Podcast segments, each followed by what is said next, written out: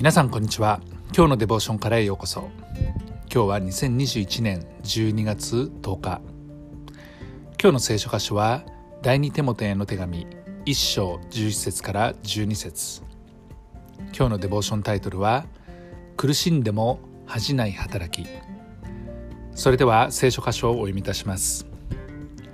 この福音のために私は宣教者使徒教師に任命されました。そのために私はこのように苦しみを受けているのですが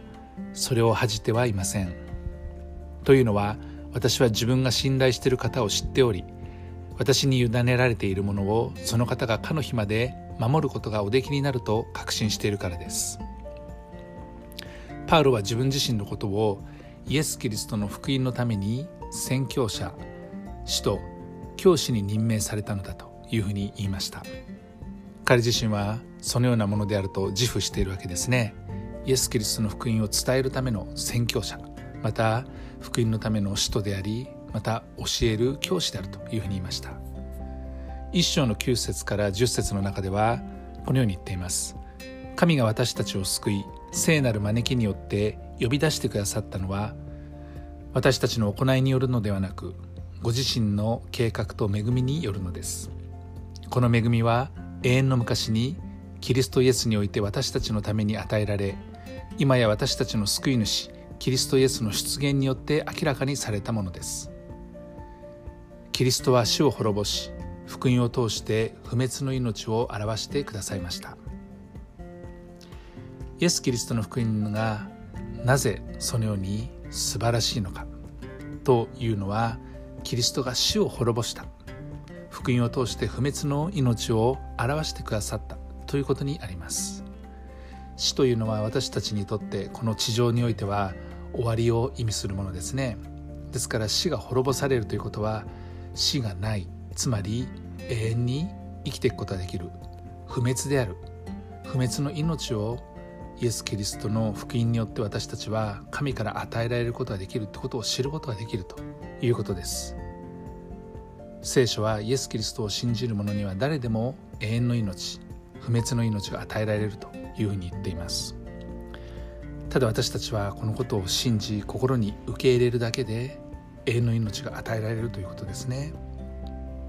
その意味をどれほど私たちは理解しているでしょうか。もしかしたらたくさん理解していないかもしれません。理解することも難しいと思います。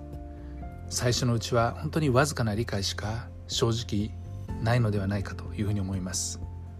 私自身がそうでした。しかし純粋な信じるということによって私たちには永遠の命が与えられると聖書は言うんですね。ですからパウロはこの福音を伝えることが苦しくても決して恥じることはないんだというふうに言いました。私は自分が信頼している方を知っており私に委ねられているものをその方がかの日まで守ることがおできになると確信しているのだというふうにパウロは言いましたから本当にこの福音を伝えることに情熱を燃やしどんなに苦しく苦しくても諦めることなくそして恥じることなく伝え続けたい。それがパウロの心でした。私たちも自分が信頼している方が誰であるかってことを知り